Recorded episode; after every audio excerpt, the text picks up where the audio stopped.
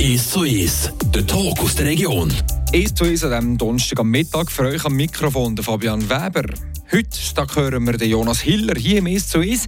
Wir hören Ausschnitte aus dem Benchside Podcast. Der Jonas Hiller ist einer der allerbesten Schweizer Goalen aller Zeiten. Er hat uns Gotron Podcast beehrt. Vor allem, weil er mittlerweile eben der Präsident der Schweizer Eishockeyspielervereinigung von der SIPU ist. Zuerst da habe ich aber zusammen mit dem Luca Knutti über die Person Jonas Hiller reden. Wie ist er gross gekommen, vom Junior beim HC Davos bis zum grossen NHL-Goalie bei den Anaheim Ducks oder den Calgary Flames? Dreimal bist du Schweizer Meister mit Davos. Du hast äh, sieben Jahre lang in der NHL gespielt. Nein, neun Jahre sogar. Sieben Jahre für Anaheim, zwei Jahre für Calgary. Wie ist es so, wenn du, wenn du zurückguckst auf die Zeit? Ja, irgendwie scheint es unterdessen schon recht lang her. Vor allem eben irgendwie die Schweizer Meistertitel Davos. Äh, ja, das ist äh, irgendwie wirklich, ja, das scheint schon ewig her. Und gleichzeitig, eben, wenn ich zurückdenke, sind immer extrem viele ja, unglaubliche Erinnerungen, ja, wo ich manchmal eben nach wie vor glaube, ja, dass das überhaupt möglich war, dass ich das alles machen konnte, alles können erleben ähm, Ja, und wie gesagt, ist eben jetzt unterdessen ist, ist das Hockey für mich immer noch ein Teil, aber gleichzeitig halt völlig von einer anderen Perspektive, ein bisschen weiter weg. Auch eben mit der, als Präsident von der SIPO geht es dann weniger um, um das Daily Business, sondern mehr so ein um, um, um das große Bild vom Eishockey oder was Eishockey läuft in der Schweiz. Eben nicht, äh, wer gewinnt gegen wer heute Abend und wer spielt gegen wer äh, am Freitag oder am Samstag, sondern so ein bisschen, ja, was kann man den Spielern weiterhelfen. Aber äh, eben, probiert jetzt sicher von meiner Erfahrung äh, zu profitieren und gleichzeitig äh, ja, ist halt auch wieder immer etwas Neues und wieder ja, ein Stück weit wieder ja, ganz anders oder das Hockey auch von einer anderen Seite zu sehen. Ja, mega spannend, eigentlich, wenn wir jetzt noch schnell bei dir bleiben. Du hast die Junior bei Davos gemacht, hast einen Abstecher auf Lausanne gemacht. Wie ist es zu dem gekommen? Hast du auf die andere Seite von der Schweiz Ja, also gut, eben die Junioren, der Teil, habe ich eigentlich noch in Herisau gemacht. Also bin ich nachher mit 18 auf Davos mhm. gekommen, habe dort gleichzeitig genau. noch ein Sportgymnasium eigentlich fertig machen habe dort drei Jahre lang eigentlich als Ersatzgoalie nicht wirklich viel gespielt in mhm. der National League, respektive hier in der Nazi A, wie es dort mal noch geheißen hat. Und eben nach diesen drei Jahren ist so ein bisschen, ich glaube, dort hat der Lars Weibel einen neuen Vertrag unterschrieben und es war wirklich so ein bisschen die Frage, ja, was mache ich jetzt? Ich habe die Schule abgeschlossen und habe noch immer gewusst, ja, lange jetzt jemals auf, auf Schweizer Level irgendwie als Profi können sein. Und dann habe ich ein Angebot bekommen von Lausanne quasi dort noch mit dem Reto Schürch ist da noch Goalie gewesen, dass man mhm. so ein bisschen 1A, 1B, einfach quasi Ersatzgoalie mit, mit Möglichkeiten zum Spielen. Und da habe ich dann irgendwie das Gefühl ja mal, das, die Chance will ich jetzt probieren, ich will es versuchen, äh, eben schauen, was herlangt und äh, darum ist das äh, ja eigentlich zu dem gekommen und im, im Nachhinein sage ich, ist immer eine von meinen wie soll ich sagen, lernmäßige, wertvollste Saison gewesen, weil es halt einfach viel Auf und Ab gegeben hat in relativ kurzer Zeit und äh, im Nachhinein eben zurückblickend, oder wenn mich Leute fragen, ja, was ist so ein bisschen, wo ich am meisten gelernt habe, das ist fast eine von der lehrreichsten Saisons gewesen, wo ich nachher viel profitieren als Profisportler im Nachhinein. Aber gleich nur eine Saison gemacht bei Lausanne und dann schon mit zurück zu Davos. Wieso gerade sofort um mit dem Wechsel zurück? Ja, es war eigentlich mehr so ein per Zufall. Gewesen. Ich habe eigentlich mit Davos ein Stück weit schon abgeschlossen, gehabt, weil zu dem Zeitpunkt eigentlich äh, Davos mit dem Lars Weibel einen vier- oder fünfjahresvertrag unterschrieben hat. Und ich habe das Gefühl, gehabt, ja, eben, ich äh, will eigentlich nicht weiterhin nur Ersatzgoalie sein hin, hinter dem Lars, was die ersten drei Jahre super waren. Ich habe natürlich extrem viel von ihm gelernt. Ich habe jetzt auch immer noch einen guten Kontakt mit ihm, jetzt natürlich über Zipa wieder, weil er beim, beim Verband schafft. Mhm. Ähm, aber Aus ist das äh, sehr lehrreich gewesen und gleich habe ich das Gefühl, ja, das Ziel muss ja sein, dass ich spielen kann. Und es war wirklich eigentlich per Zufall, gewesen, dass in dieser Saison, als ich zu Lausanne war, äh, Davos extrem finanzielle Probleme hatte äh, mit den Spielern, musste ähm, Lohnkürzungen eingehen und, und, und Sachen, Verträge neu verhandeln. Und das ist eigentlich nachher auch der Grund, gewesen, wieso dass der Lars Weibel eigentlich gesagt hat, ja nein, er sei nicht bereit, auf so viel Lohn zu verzichten über die vier oder fünf Jahre, mache die Saison noch fertig und will nachher eigentlich wieder weiter schauen. Und dann hat äh, Davos einfach äh, möglichst, möglichst günstige Goalie gesucht. ist das dann gewesen, wo du, du oder Reto in Davos äh, gerockt hat? Nein, ist eigentlich ich und Thomas Bäumli. Ist das gewesen. Ah, Thomas okay, Bäumli ist äh, da vorher äh, glaub, CIA gespielt, äh, das Nazi B. Und eben ich bin eigentlich bei Lausanne äh, und sie haben einfach das Gefühl gehabt, ja, der Arno hat gesagt, ja, probiere ich das mit zwei jungen Goalie. Und, Klassisch äh, Arno. Genau, oder? Also dort habe ich natürlich ihm dort viel zu verdanken. Ähm, und gleichzeitig eben ist natürlich nachher plötzlich, plötzlich viel von eben Lausanne, äh, ja, wo ich viel erlebt habe und plötzlich bist du in Davos und äh, noch Lockout-Saison und irgendwie mm. äh, NHL-Stars dort und äh, plötzlich bist du und ein anderer Junge, der da sollte, Karren aus dem, aus dem Dreck reissen. Aber äh, ja, ist dann auch nicht äh, eben, Nachhinein kannst du sagen, ja, bist gerade Schweizer Meister geworden, alles also immer. Aber äh, so, so eben ist dann der Weg schon nicht gewesen, es war schon ein bisschen auf und ab gewesen. Aber äh, ja, das war natürlich für mich eine riesige Chance, um, um mich zu beweisen und eben, äh, ja, jetzt wenn du zurückschaust, sagst du, ja, alles super gewesen, aber äh, ja, ja, dort, äh, ich habe nicht jede Nacht immer nur äh, ganz ruhig geschlafen. Also, das ist, äh, also die Jahre zwischen 2004 und 2007 beim HCD, da bist du Dorfkönig gewesen? Ja, oder der Dorfkönig geworden. Hast du was, hast du Portemonnaie mitgenommen ausgegangen oder hast du das gerade daheim äh, gelassen? Ja, ich, ich bin halt nicht so der Ausgänger. Das ist, äh, ich bin einmal eher irgendwie das Gefühl, ja, nein, jetzt muss ich dann lieber zurück schlafen. Ähm, am nächsten Tag muss schauen dann eh wieder alle auf mich, wenn ich jetzt noch das, gleich einmal noch mein Nervenkostüm äh, zusammenbricht, nachdem ich jetzt äh, drei gute Spiele hatte. Jetzt will ich das vierte und das fünfte und das siebte und das vierzigste und vor allem nach den Playoffs äh, noch gut spielen. Also ich bin, für mich hat halt auch dort schon der der Sport oberste Priorität gehabt. Und äh, ja, mich hast äh, sehr wahrscheinlich mehr daheim gefunden vor dem Fernsehen irgendwie noch schauen, was ich noch besser machen könnte oder noch irgendwelche Spiele schauen als, äh, ja, als im Ausgang äh, mit, äh, mit den Kollegen umhängen. Nicht also. äh, Stammtisch nicht Stammplatz in der Export da wo so. nein, nein, das, äh, ja, das hat es glaube andere gehabt, wo, wo definitiv be bekanntere Gesichter sind beim, äh, beim Bartender. Sehr cool. Ja, und dann ist der grosse Schritt gekommen.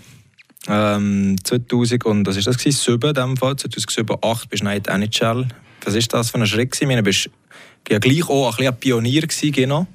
Äh, heute ist das so mit viel mehr NHL-Cracks oder auch Junge, die übergehen. Du bist dann äh, wirklich äh, ja, aus ihnen, Martin Gerber, eben vorher angesprochen, David Büscher, ähm, die waren dann und du bist einmal über und es ist ja ziemlich gut rausgekommen, wenn man das so sagen kann. Ja, ja, definitiv. Ähm, ich glaube, für mich ist, sehr wahrscheinlich der richtige Weg gewesen. Ich glaube, vorher war für mich die NHL so weit weg gewesen. Ich bin nie U18, U20 WM bin ich ja nie dabei gewesen. Das sind ja meistens ein bisschen, ein bisschen die Sprungbretter für die NHL. U18 WM für den Draft oder nachher äh, die, die ein bisschen später dran sind.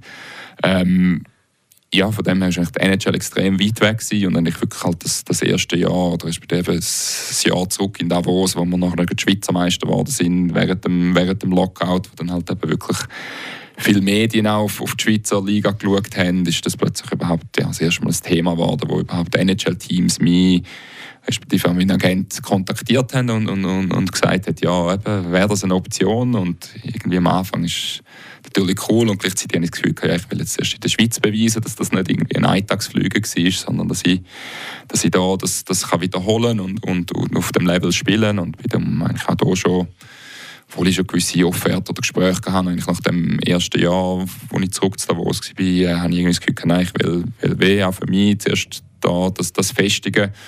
Und nach dem äh, dritten Jahr ist auch eh mein Vertrag nachher ausgelaufen und ich habe Davos gesagt, nein, mein Ziel ist eigentlich ins Ausland zu gehen. Eben, grosse Ziel sicher hier die NHL, ähm, Skandinavien, Finnland, Schweden wäre auch eine Option gewesen. Und äh, ich hatte dann zum Glück auch noch mal eine gute WM gehabt und so und hatte dann gleich ja, relativ viele Teams gehabt, die, die Interesse hatten vielleicht dort auch ein mein Vorteil gewesen, dass ich eben, weil ich nie drafted war, ich auch als Free Agent können unterschreiben und auch wirklich können gezielt auswählen, wo ich will herren. Also ich bin nicht auf Anaheim nur wegen dem schönen Wetter und dem Strand, sondern das hat auch äh, unter anderem, äh, unter anderem, das ist äh, ein nice Benefit gewesen, sondern äh, für mich ist dort wirklich äh, so im Vordergrund gestanden, wo habe ich das Gefühl, ja, habe ich die beste Chance zum ja, der Ersatzgoalie sein. Das war mein Ziel, das ich über bin, mhm. mich als Ersatzgoalie etablieren in das System NHL können reinkommen, mich akklimatisieren und in Anaheim ist eben neben dem Strand und, und dem schönen Wetter halt auch der François Lea Goalie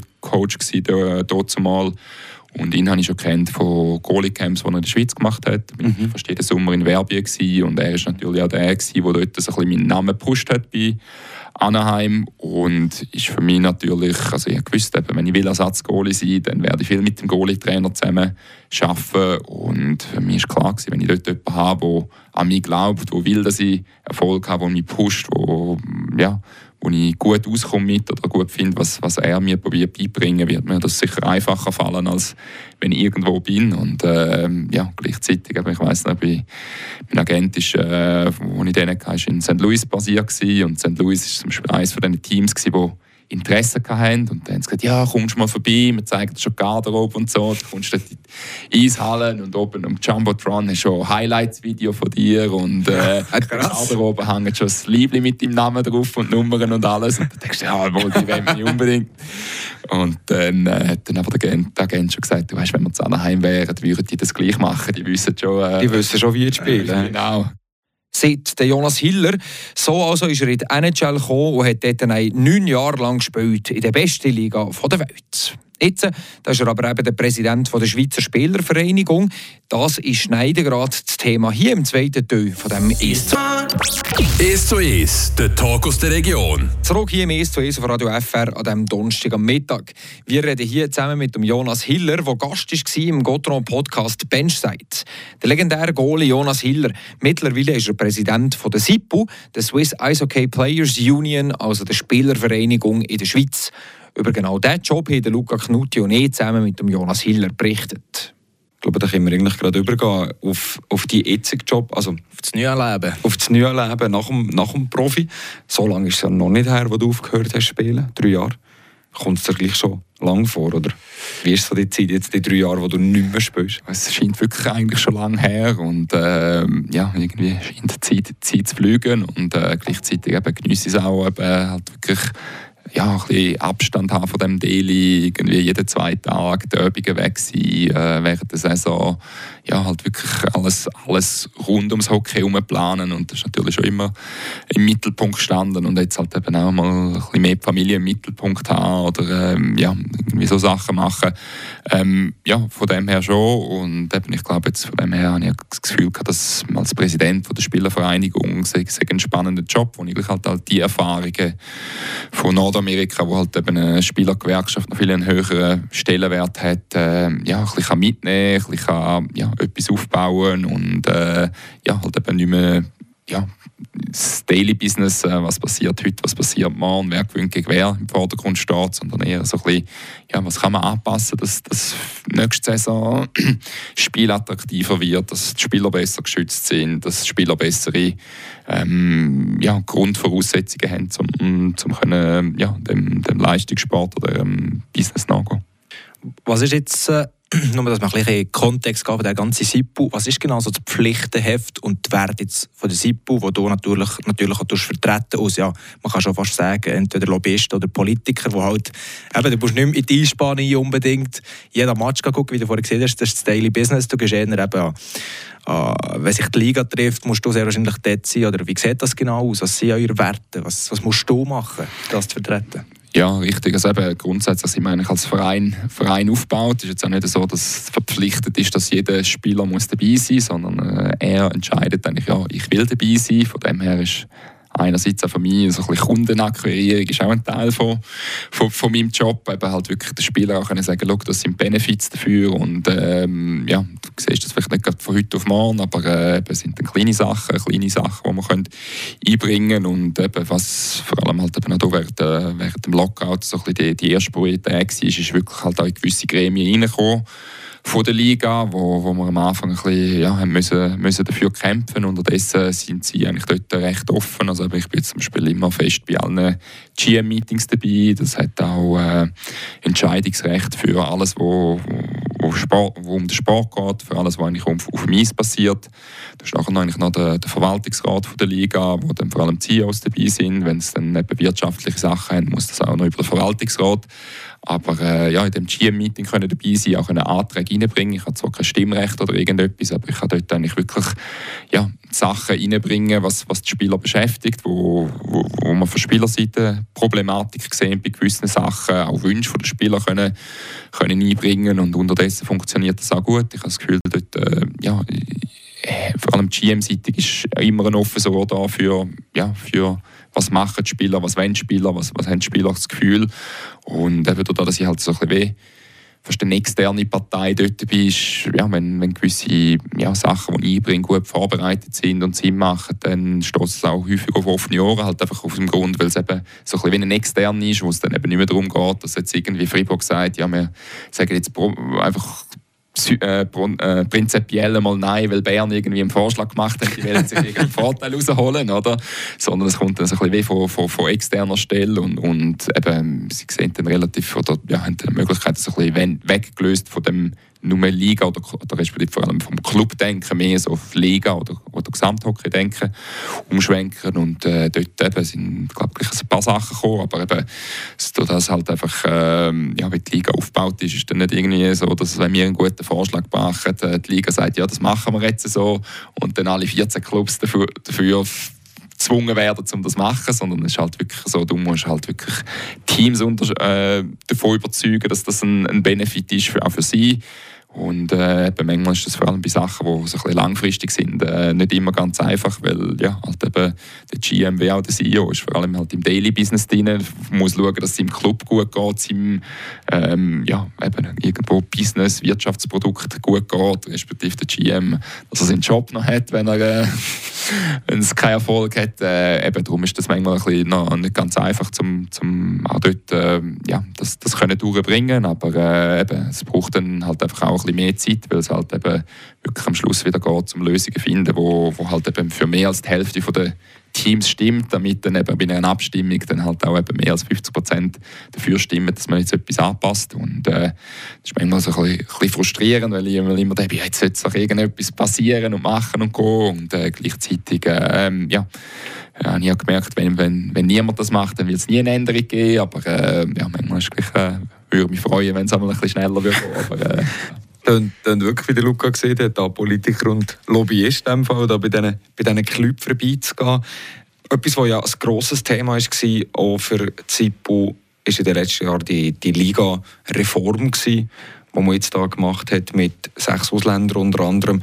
Dort ist ja lang diskutiert, zehn Ausländer, bleibt man bei vier. Was war so der Standpunkt von der SIPO und wie ist man mittlerweile? Wie steht man mittlerweile dazu? Ja, aber das ist halt dort auch ein heikles Thema, weil es ist ja nicht nur so, dass bei uns nur die Schweizer Spieler dabei sind, sondern ja, ausländische Spieler auch. Ähm, dort ist natürlich vor allem unsere Argumentation für Schweizer Hockey. Oder ich glaube, eine National League hat irgendwo die Verantwortlichkeit, um auch für Schweizer Hockey schauen, dass Schweizer Hockey möglichst gut wird in, in der Zukunft.